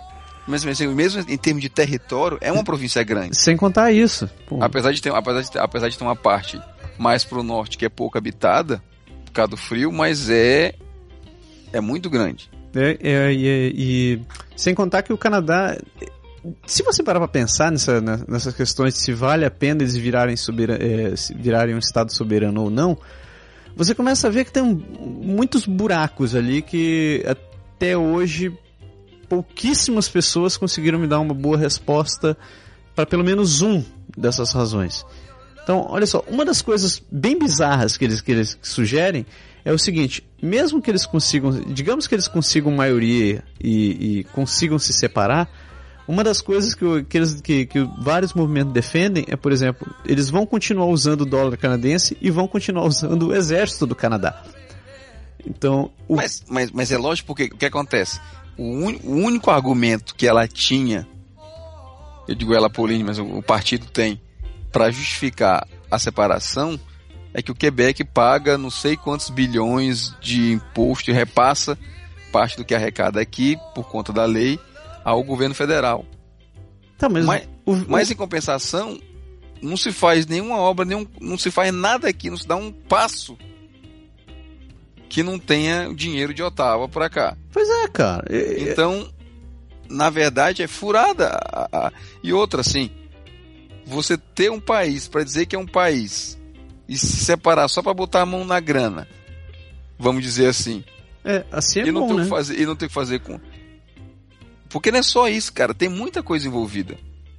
Assim, o custo, só você pensar assim, o custo para você criar um país, entre aspas, do zero, que já tá andando, que não, não nasce do nada, né? Sim. É absurdo. Se você pega nas coisas mais simples, assim, você, você lançou, você deu um artigo para, você botou no Facebook esses dias, tava, a gente estava lendo, o cara, a pessoa que escreveu a, o documento lá, ele falou alguns aspectos e ele tem razão, mas tem muito mais do que ele falou. Se, se você tem um país continua usando dólar canadense, você não fez nada. Pois é. Vai ficar dependendo do Canadá. Se você não vai a, aplicar exército próprio, você não fez nada, vai continuar dependendo do Canadá. Tu imagina, se pegar bem simples, tu imagina você criar acordos comerciais com todos os países existentes do mundo hoje. Você imagina você tentar só a questão do passaporte. Eu não, eu não vou nem longe na parte do passaporte. Mesmo que eles mantivessem o dólar canadense como, como moeda, é, é de, você precisa manter uma estrutura econômica que, man, que, que, que dê valor e compare o seu, o seu país, a sua nação em relação a outra, que te, te dê um, um lastro possível para te dar um, uma valorização. Então, só de cara, se o, quando o Quebec se separasse, o Canadá em si ia perder valor. Ele ia acabar caindo como, como potencial é, é, é, estado de investimento. E o Quebec ia aparecer ali no meio do caminho, a princípio que no, meio do, no, no, no mesmo nível que o Canadá, mas ia despencar vertiginosamente na sequência. Imagine, por exemplo, as empresas que têm, que têm sede no Quebec, o que, que ia acontecer com elas? Então, pega, por exemplo, Bombardier, é... Qualquer um. Qualquer, qualquer empresa que tem sede aqui, que, que tenha sede no Quebec. Logo de cara, quem é o doido que vai querer se manter dentro de uma economia que ele sabe que vai dar prejuízo, que, que, que vai, sabe, sabe que vai ser desvalorizado logo na sequência? Uhum. E, e, e, tem mais, né? Assim, se você contar, o Canadá tem um território gigantesco. Uhum. Só tem 30 milhões de habitantes. 30 e poucos milhões. Pois é. Que não é muito. Quebec nessa onda toda, meu amigo, se eu não me engano, não tem mais do que 7. Pois é. Quer dizer, um país com 7 milhões. Eu, eu, é menor precisava, que assim, precisava ser muito bem estruturado para funcionar, sei lá, como a Suíça, como a. a sabe, como aqueles países pequenos na, na Europa? Sim. Que vive dele mesmo e tá tranquilo, não se mete nem no mundo de ninguém, nem ninguém se mete no mundo deles. Se se prestar atenção, você não escuta nem falar direito. Eu li, eu li outro. Só que não tem como, cara. Ó, bem simples. A gente, a gente trabalha com informática, a gente vê isso hoje. 60% talvez de todo o trabalho de informática e de essa parte de tecnologia, de desenvolvimento, de tudo que se faz no governo, no governo de Quebec hoje, é feito por consultoria. Pois é. Tu imagina só para trocar as leis e para escrever nos documentos que o Quebec não é mais uma província, é um país. É. Ah, Não, não. Assim, vamos fazer uma coisa bem, bem, bem básica. Você vai trocar o cabeçalho de todas as, as os documentos e cartas oficiais que não é nada, mas tu imagina quanto isso vai custar? Que não é nada, que não é nada, mas é, vai, vai tirando. Vai tirando milão, milão, milão Não tem toda vez. como, cara, é impossível. Para começar, para que se, se se eles quisessem realmente fazer um país com tudo precisar, ia demorar uns 200 anos. Entendeu? É, talvez não tanto, porque você viu quando a, a União So- Soviética se dissolveu, brotou um monte de país da noite pro dia, né, cara?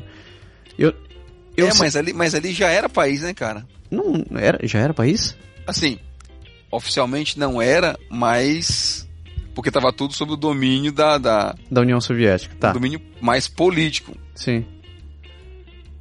Mas não era ali um monte de estado que virou país. Eu, eu, queria, eu queria saber um pouco mais sobre como é que aconteceu por lá. Eu te, te juro que sou meio igno- ignorante, Entendeu? mas. Mas de todo jeito, cara, é, é assim, é absurdo. E outra coisa, além de tudo isso, eles teriam, o Partido Quebecois teria que correr muito, porque se ele ganha e não consegue fazer a soberania a tempo, ainda corre o risco deles, deles do parlamento ser desfeito, eles perderem a, a eleição seguinte, como é o caso que pode acontecer agora, e vai tudo água abaixo de novo. Pois é. Deus sabe quando vão voltar pro, pro poder de novo. Entendeu? E. Cara, é. É uma loucura. Tu imagina, outra coisa, separou. Ah, Ok, o, que- o Partido Quebecois foi lá e separou. Amanhã mais tarde, dá uma reviravolta, quero voltar pra casa, mãe. né? Quero voltar pra casa mãe. Não tem como, cara. É, é, é mas- meio louco. A loucura. Eu, E outra, né? Desculpa inter- interromper. O pessoal fala, o pessoal fala muito assim que o partido tem todos os planos até o dia que conseguir se separa- virar um país, separar. É, dali eles não têm a menor ideia do que vai acontecer. Dia 1, um, né? Dia 1 um pra frente, Fodeu. agora vamos começar a pensar. É palhaçada, cara. Um É cara, palhaçada. um cara me falou um outro dia que, que essa questão vai mais além. Tipo, se, se, se o Quebec realmente um dia conseguir, conseguir se separar, ele- isso tende a acontecer uma, uma reação em cadeia no mundo. Que, por exemplo, eu não lembro se a Escócia ou a Irlanda querem se separar do Reino Unido. A Catalunha quer se separar da Espanha. O, o Rio Grande do Sul quer se separar do Brasil. Faz tempo, né? não é de ontem. Então, eles dizem que o fato do, do, do, do- Simplesmente o fato do Quebec conseguir essa separação vai dar motivos e, e razões para vários outros lugares que já se sentem diferentes, do- não se sentem parte de um, de um país. E, bom, tem vários caras. Tem, tem caras que defendem o- o- os dois panoramas, né? Dizem que não, isso é ridículo, e que outro não, você tem que dar o apoio. Você tem que dar o apoio, porque afinal é assim que se cria uma unidade.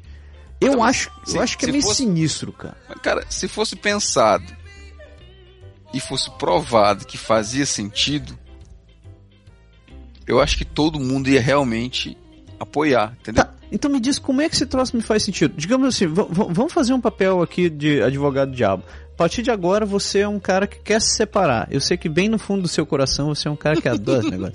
Mas é, digamos que, que hoje você seja um cara que queira se separar. Virei separatista. Virou, se separa, virou separatista. Que diabos de argumento você me dá realmente de que você consegue se sustentar sozinho, velho? Mas é que eu tô dizendo a você, não tenho, eu não sei. Porra, você só tá falando por muita emoção e uma questão de orgulho. Você tá dizendo, ah, ah não, eu não Exatamente. sinto parte. Ah, Como eu falo, de tudo que a gente escuta falar e que o próprio partido ele defende, é que, se eu não me engano, são 8 bilhões o, chi- o- o valor lá. do que? Da... que o Quebec repassa ao governo federal e que se ela tivesse, se ele tivesse esse dinheiro no caixa para poder decidir o que fazer com ele e não deixar que o Canadá decida o que faz com o dinheiro que, que investe aqui dentro, ela poderia. Aí fica, poderia, pra mim tem três pontinhos aí. Poderia o quê? Poderia o quê? Entendeu? Não, não, não poderia nada, porque. Tem, e outra, né? Quebec, o Quebec, o Quebec no geral tem um tem sérios problemas. Um, primeiro tinha uma taxa de imigração muito baixa. É. Né? Porque assim, o lado inglês é muito mais conhecido, a língua inglesa naturalmente é muito mais conhecido. Então, o volume de imigração no lado para o lado inglês, além de, de mais superfície e tudo, é muito maior do que aqui. Segundo, tem uma província que geograficamente é uma bosta. Porque mora. Se diz que Quebec tem 7 milhões, Montreal tem 3 e pouco, Quebec tem mais um, né? Que e meio, já são quase 5. Se você pegar mais ali todas as cidades que tem entre Montreal e aqui, eu acho que completa os 5 milhões.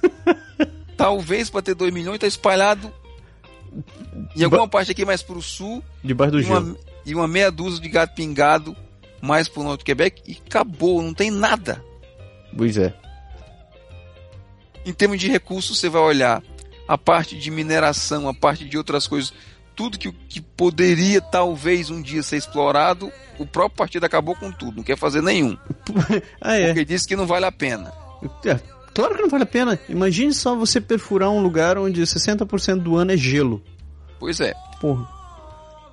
Então vai, vai viver. Qual é o, o atrativo?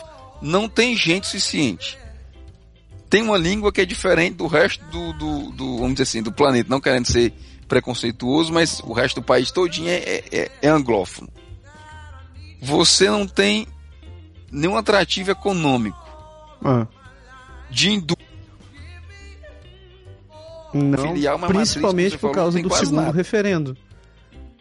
Porque quando teve aquela história que eles viram que, que tinha uhum. um risco mesmo da galera do, do, do país se separar, foi um monte de empresa vazando daqui. Entendeu? E outra, de sã consciência, se você diz hoje que Quebec não é mais Canadá, quem é, tu acha que vem para é. cá? Veja bem. Sempre, não, não sempre, sempre vai ter um maluco que vai querer cá. sair, que tá num lugar pior que, pior que aqui, né, velho? Mas eu concordo. Sim, entendeu? Vai ter muito menos atrativo, é. Não vai adiantar de nada. Entendeu? E outra, eles, eles aqui são muito mais exigentes com a conservação da cultura, porque o pessoal que vem para cá, em sua grande maioria, já, já fala francês, foi provavelmente colonizado pela França, tem um pouco da cultura né, enraizada. E quem vem que não é como a gente, que é latino, que, que é de outra, de outra parte do, do, do planeta, que não fala inglês nem fala francês, nem espanhol, que, é o que, que são as três que dominam mais, quando chega aqui, tem que, né, entre aspas, ficar quietinho, ficar na boa e aceitar até para fazer a coisa funcionar. Você vai sofrer muito. Porque se você for contra, vai estar mal. E, mas, muito. mas você tocou num assunto muito. Cara. Você tocou é num, barca, num, é uma barca troço... furada, não tem como. O Precisa. Precisa, precisa do, do, e eu Canadá, acho que eu acho que não uma, não duas, mas muitas vezes eu já vi, já, eu tenho visto situações tão estão ficando realmente estressantes por causa desde que o governo assumiu, cara. Uh, tem casos, por exemplo, quem me contou isso daí um dia, estava andando em Montreal e que agora não é raro você ver. Bom, você vê em qualquer lugar, qualquer cidade grande onde não está fazendo menos 30, tem um cara tocando na esquina um saxofone, um violino, um, um, qualquer coisa assim parecida, né? Uhum. Tem situações que, que não são, não, não têm sido raras ultimamente em Montreal, que o cara tá lá na rua, na esquina, cantando, cantando em inglês, por exemplo, que passa um cara do outro lado da rua e começa a gritar. Em francês, por favor. En français, s'il vous plaît. E um, E é ridículo porque. Fala as duas. Se não fala inglês, fala as duas línguas. Né?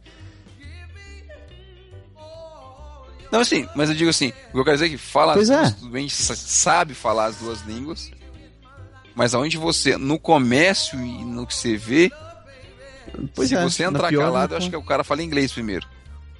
Se você entrar falando vão, francês, na pior das hipóteses, a, o, o, quem não fala francês lá se esforça para falar francês, sabe? Só, cara, que aquela história.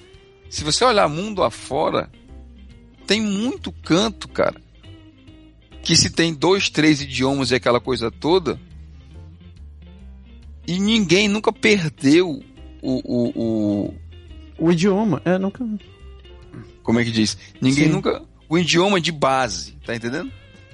Eles têm assim, existe aquele medo gigantesco de que o inglês tome conta ao ponto do francês desaparecer. Eu até entendo culturalmente que isso possa, assim, fazer parte da, da, da cultura daqui.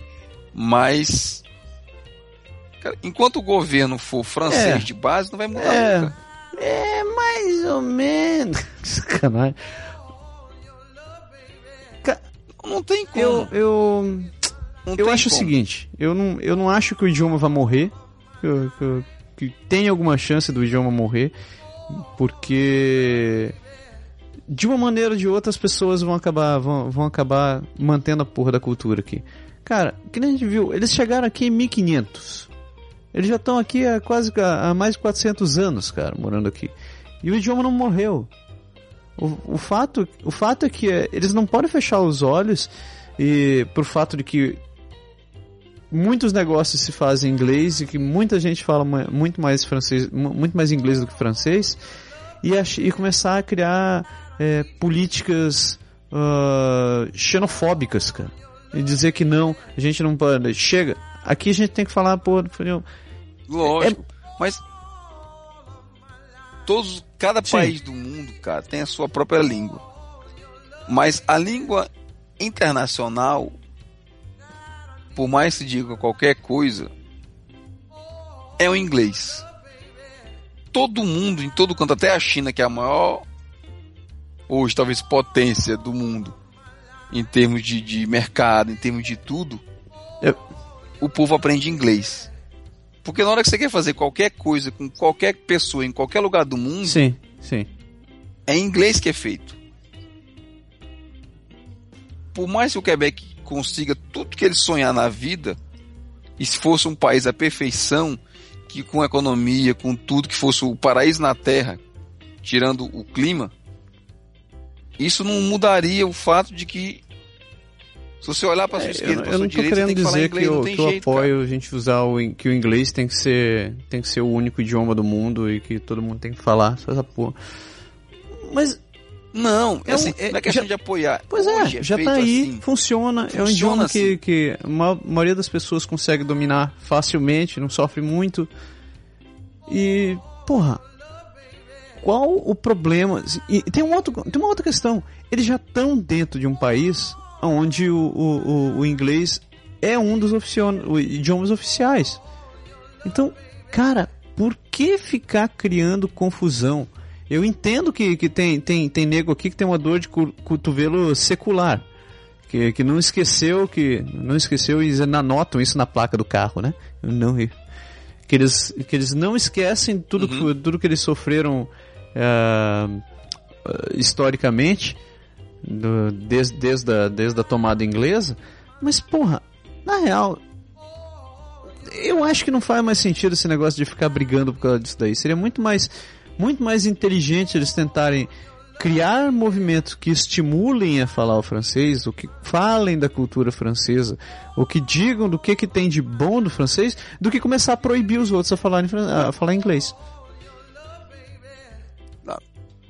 se eles transformassem o Quebec num lugar mais atraente, naturalmente ia ter mais gente, mais economia, mais empresas, mais médicos, mais Concordo. tudo que você precisa, que a gente sabe que falta por aqui, simplesmente pelo fato de valer a pena. É muito simples. O Quebec, o Canadá inteiro e muitos países do, do mundo hoje tem um problema sério uhum. com a continuidade da população. Aqui tem velho e por ter qualidade de vida, Bota muito. os velhos vivem muito. Quer dizer, o povo, o povo vai mesmo para cá dos 90 anos. Então, tá falta gente. Se isso aqui não for atrativo, pode ser, meu amigo, inglês, pode ser francês, pode ser espanhol, pode ser alemão, pode ser o que o diabo for, não adianta. Mesmo que transformasse tudo pode em falando inglês, o povo não vem. Porque já é uma, já é uma barreira hoje isso, né? Assim, em todo. É que eu tava Sim. falando. Em todo canto do mundo se estuda inglês. Se você procura uma língua, não diria nem uma língua segunda, mas você procura uma outra língua para aprender, em todo canto você aprende inglês. O Brasil e os países em fronteira com o Brasil fala português e espanhol, mas a próxima que procura é sempre o inglês. Nenhum dos dois procura o espanhol e o português, porque o comércio, a fronteira é, o segundo idioma da, da muitas pessoas acaba. Acho que a grande maioria deve ser o inglês, cara. Entendeu? E então quando alguém pensa, ah, eu vou para cá, não vou para cá, eu vou para ali, vou para Canadá, o que, é que eu faço? Só o fato do francês ser uma língua, além de não ser a mais falada, é uma língua complicada de, de se aprender. Sim. Já é um, entendeu? Já é um problema. Já é um problema. Então, é aquilo que eu falei. Se não tornar atrativo, se não tornar isso aqui atrativo, pode ser o que for, separado, não separado, independente, bom ou ruim, mas era vai que, dar no mesmo, eles não que... veem isso, eles não querem saber. Entendeu?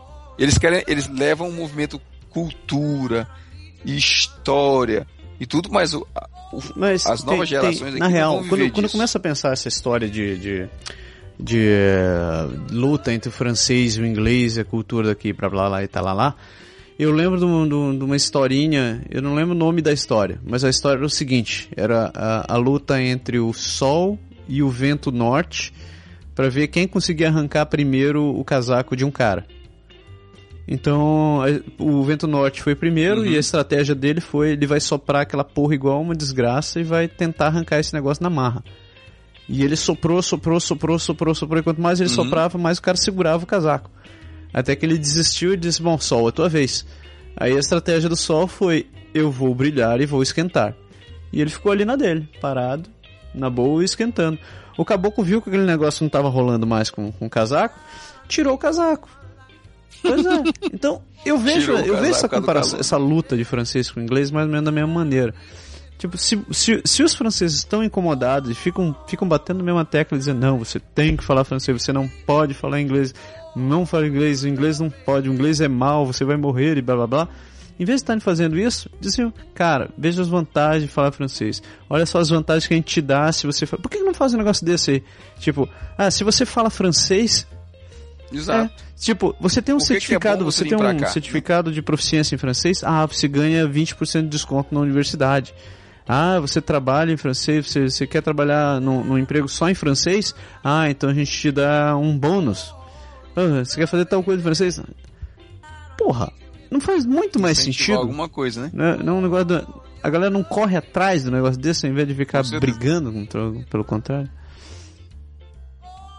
E tem um outro ponto que, assim, que na, na minha visão, na minha pobre ignorância, é muito mais perigoso ah do que o inglês. É o português. Do Quebec, não. do que qualquer outra coisa. que é... é exato. É porque português você sabe, né? Com a inteligência e a capacidade de fazer as coisas certas, você sabe. Né? É. Sim. Cara, é a imigração, cara.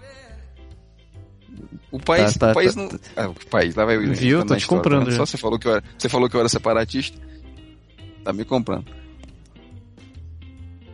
a, o Quebec não, assim, como a gente falou, por conta de ser francês, saiu num atraso gigantesco que está tentando compensar, feito um louco em relação é. ao lado inglês para ter gente para cá. Cara, todo mundo que. A quantidade. De, quando isso aqui encher ao ponto de, de, tornar. Assim, de suportar a demanda da população. Em mais três gerações, cara, você vai ter. Talvez. Sei lá, 30, 40% da população, ou talvez mais, não quebecois puro, como eles chamam aqui. A, a, tendência é desaparecer.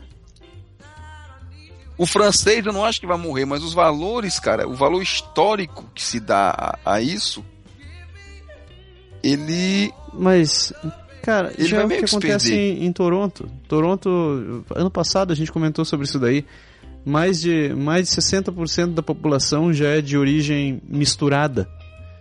Ninguém lá tem é assim, não, eu venho, eu sou, eu sou russo, eu sou japonês, eu sou chinês. Os caras já são. Já, já, já, já tem. Já estão Uhum. tão, tão misturados, já não tem mais essa história. E os caras convivem na boa. Você vê, ó, quando, quando eu fiz o exame da cidadania, o juiz, né, que fez a solenidade lá, que autorizava tudo, o esquema Ah. todo, Mas. ele era imigrante. E ele fez, ele fez, pois é, e ele, ele foi exatamente o que ele usou pra gente como argumento, foi que ele disse, veja, eu vim de fora, eu ralei, eu fiz meu, minha vida, e hoje eu consegui, eu sou um juiz, talvez um dos cargos mais altos que tem aqui em termos de, de uma pessoa comum possa atingir. Então quer dizer que Ótimo se eu exemplo. conseguir, você também consegue. E ele, e, e ele jogou uma história para como que você criasse orgulho de ser canadense. Você estava se transformando em canadense, até você canta o Inter, aquela coisa toda. Então eles, eles tentam pôr um pouco essa ideia na sua cabeça de você ter orgulho de que você tá, Boa. tá conseguindo. Só que de um jeito ou de outro, cara, a mistura é muito grande, entendeu? A mistura é muito grande. Você não, assim, quer queira, quer não. É porque o Canadá, o Canadá em si como país, não tem nenhuma grande. É um o Canadá é aquele chuchu. país meio que nem fede nem cheira, né? É, ele é forte economicamente, Como parceiro, Ele tá comuni- dos Estados é, Unidos um como parce- parceiro comuni- comercial um forte. Mas, assim, não tem uma, uma amplitude, uma, uma, uma imposição Pô, mundial é de isso sim, comércio, né? de O nada. Canadá tem uma força, uma força comercial muito grande. Mas tá, eu entendi, entendi o teu ponto de vista. Mas, não, mas assim, entenda. Eu quero dizer é que assim, o Canadá Entendi. não aparece como potência. Talvez até pelo fato de ter colado com os Estados Unidos, não aparece como potência. Mas eu, eu acho que é meio a natureza da coisa. E você, quanto mais você mistura, quer dizer, um país que se forma de gente de todo canto do mundo, ele fica assim. Talvez ele perca um, não sei até que ponto é positivo, ele perde, Ele perde um pouco da sua tá identidade. entendendo? E ele tem que, que assim, e o pessoal tem que, talvez por esse ponto eu entendo um pouco a, a, a, a história soberana, você tem que tentar Não, fazer sério mesmo. coisa não, A gente vem num país errado. onde. Você acabou de descrever o Brasil, velho. mas, mas mistura. É, Ah. é, é, mas o Brasil é diferente num, num seguinte ponto, né? O Brasil, a grande maioria ainda é de origem portuguesa e mistura com do- da, da base lá, entendeu? O Brasil teve muita imigração, mas além de ser bem mais regionalizado, que é mais pro sul e tal, assim, você não tem. Assim, você anda no Ceará, você anda no, no no Nordeste, por exemplo, você não vê aquela mistura de do que poderia ser outras culturas, outras nacionalidades, outras coisas. Não, não tem. O Brasil não é como que você está falando de Toronto ainda agora há pouco. Toronto, cara, você não reconhece mais, assim. Acho que você não sabe mais dizer quem é canadense. É. Hum, talvez. Entendeu? No Brasil, assim, no, na, na maioria dos estados brasileiros, você, você percebe que o povo é o mesmo, assim, a mesma, sabe? É o mesmo, se você vai em São Paulo, não é a mesma coisa. Se você vai pro sul, você vê que o povo é louro, alto, parece alemão. Sim, sim, entendi. Eu tô, eu tô, eu tô estereotipando um pouco, mas assim, é diferente. Você não, você não vê a, a- a- esse mesmo fenômeno que você vê aqui. Aqui tá aqui é uma mistura geral em todo canto, porque eles não têm o que fazer. Ah, Eu. Cara, na, na boa, quando começou toda essa história de globalização, acho que isso foi um caminho já sem volta. Ah, além do Canadá, o Canadá sempre foi um país que, que tentou fazer o, o papel do, do, do, do, do bom vizinho para todo mundo. Então, não é à toa que ele acolhe refugiado tudo que é canto Uhum. etc e tal.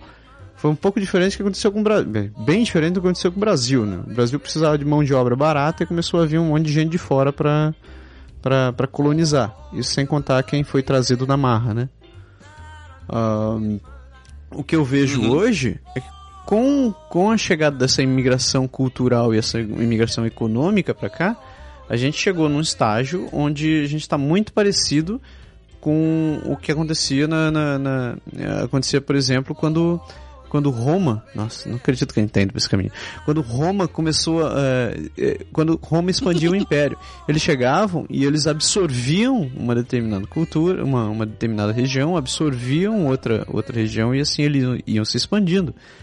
Uh, ia obrigar todo mundo a ser humano. Queria só que Roma todo foi, só que humano, né? diferente de, de, de Alexandre, que Alexandre ele ia conquistando e mantinha a cultura dos locais, eles não forçavam ninguém, Roma tentava se impor. Então ele impunha o latim aos poucos e toda a questão dos deuses e etc e tal, a religião e blá blá blá. Mas o que a gente tá, o que está acontecendo por Uhum. aqui é um pouco parecido, porque ao invés do Canadá estar dominando os lugares, as populações estão entrando aqui. Então, no começo você vê guetos, né, como a gente vê em Chinatowns, em Koreatowns, em Italiatowns, Little Italy, Little Portugal, Uhum. etc e tal. Só que inevitavelmente essa galera vai se misturar. Se misturou no Brasil, se misturou nos Estados Unidos, se misturou na Europa, por que não vai se misturar aqui, né? Então, ah, Com toda certeza. eu acho que com o tempo é natural realmente que, que, que você acabe dissolvendo a, a tua cultura que nem você joga qualquer coisa na água. Você vai, dilu você vai diluir a tua cultura de origem Uhum. e você vai acabar formando uma nova. Por exemplo, aqui não se tem a cultura do hockey, os caras não são tarados por hockey. E a cada nova geração que vai nascendo aqui não vai aprendendo a gostar, acaba gostando do esporte também. A gente vê brasileiros que são nascidos aqui que gostam de hockey, Uhum. assistam, assistam jogos, vão, torcem pelo negócio. Assim como comer poutine. Você não tem como negar que hoje a poutine se espalhou pelo resto do país e que de um jeito ou de outro acabou é mais tá se tornando uma, uma assinatura do país. É como o xarope de errable, o xarope de Uhum. maple. É, também é uma também é uma costura que está acontecendo aqui. Mas a língua, a língua a, a, a língua que se fala hoje predominantemente é o inglês. Se fala francês aqui, se fala.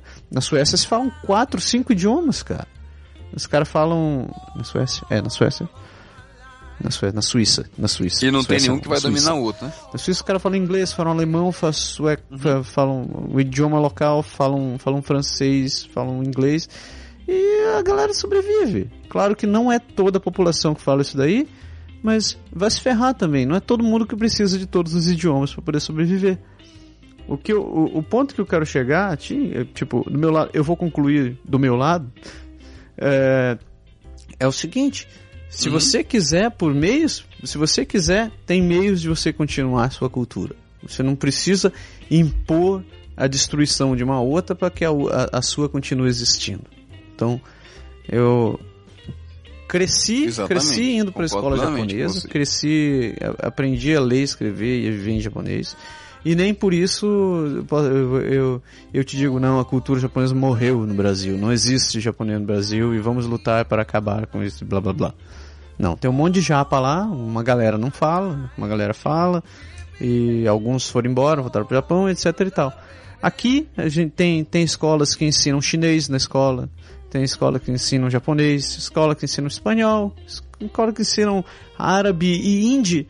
Então, qual o problema de, de- deles, deles que já têm o apoio federal, que já conquistaram isso no governo, de simplesmente tomarem uma atitude um pouco mais construtiva e menos destrutiva para que eles consigam é, talvez é, prosseguir a cultura deles e, e, sei lá, tirar um pouco desse rancor que os caras carregam, cara. Não, mas é aquilo, que a gente, é aquilo que a gente falou. Se você transformar isso aqui em uma coisa atraente, quem vai vir vai absorver o que, o que as coisas que tem aqui. Ninguém vai ter interesse em mudar. A gente, a gente vive hoje nós brasileiros, a gente vive na nossa cultura, no nosso jeito de ser para algumas coisas, mas em tudo que tá aqui é. que funciona, a gente quer que continue Tá funcionando. funcionando. Eu não quero que mude, eu não preciso que mude. Como é que é? Como é Entendeu? que é time que tá ganhando Se não funciona mexe, bem, né, você não precisa que mude. Pô, pô. Time que tá ganhando, você não mexe, exatamente. Tem muita coisa aqui que é legal, que vale a pena e que é bom você ter. Essas crer. coisas a gente não quer perder, entendeu? É só eles, eles, eles se, como se eles pensassem, como estava falando, em tentar transformar isso o mais possível em vários, em vários tipos de incentivo, não só financeiro, mas sei lá, cultural e todo tipo de, de coisa, vai sustentar. Quer dizer, a gente hoje, por exemplo, meus filhos nasceram aqui. Existe uma possibilidade que no futuro eles venham a, a manter relações afetivas com brasileiros? Existe. Mas a tendência é ele se dar Sim. bem com alguém ou daqui ou de uma outra cultura. É uma outra mistura que vai ter. Vai existir aquela inserção de novo de dois mundos. Uma parte vai, vai ceder para um lado, outra parte vai ceder para o outro. Mas nenhum deles, assim, ninguém vai combater o francês, ninguém vai combater o que, o que já existe, entendeu? Não vai ter esse movimento contra. Que, aliás, eu acho que é isso um pouco que acontece também. O pessoal daqui, eles veem um movimento anti-Quebec. Mas eu acho que é muito mais o Quebec que faz anti-inglês é. e o pessoal de lá responde, é. entendeu? Se você fizesse a política da boa vizinhança, nós somos talvez seus melhores amigos, talvez não, não precisasse disso, entendeu? A galera ia ver como, sei lá, uma oportunidade diferente, uma outra língua para aprender, uma outra cultura para você conhecer, entendeu? Em vez de criar aquela rixa que a gente sabe que existe hoje. Que o pessoal anglófono disse que entre aspas, se o Quebec não presta o pessoal daqui eu, eu acho que é, vai além, os caras cara de lá não estão nem aí para as coisas que acontecem aqui. Hã? Mas porque o pessoal vive querendo ser um, vive querendo separar. Pode crer. E dois vive querendo ser do contra, né? Ai. Bom, é complicado. Acho que era isso, né, velho? Deu Concluímos. pra entender, né? Deu pra contextualizar. Chegamos à conclusão. Então. Concluímos. Se você. A gente espera que você tenha escutado um pouquinho esse programa. Como diz o Matuto, se você não concorda Pode nem desconcorda a gente... com a gente, mande sua opinião. A gente vai te ignorar também. Ai, senhor. Tá merda. Então é isso aí, galera. Sacanagem. Acabamos por essa semana. A gente espera que vocês tenham um, um, uma semana cheia de reflexões. Pensem que nem tudo, nem tudo é Putin. E. Né não, né não. E que venha a primavera, por favor, que eu não aguento mais essa neve no meu quintal. Então, uma ótima semana para vocês. Tudo e isso A gente se vê semana que vem? É isso aí. Então, beleza.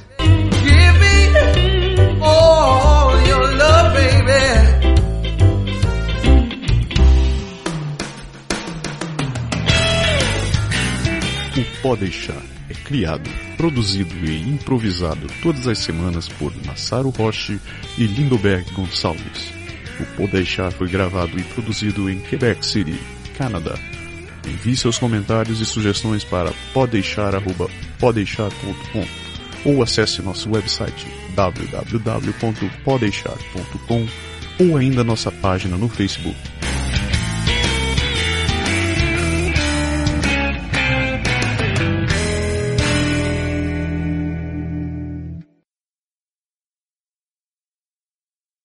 Então tá. Tu tá com um trocinho aí? Ou. Oh. Então, beleza. Se, se, se isso aí é na gravação, pega mal pra caramba, né? Vê que eu tô com um trocinho aí, tá? O trocinho tá bem aqui. Ainda bem que eu gravei. Vamos pra frente. Ah, é porque pra trás alguém cutuca.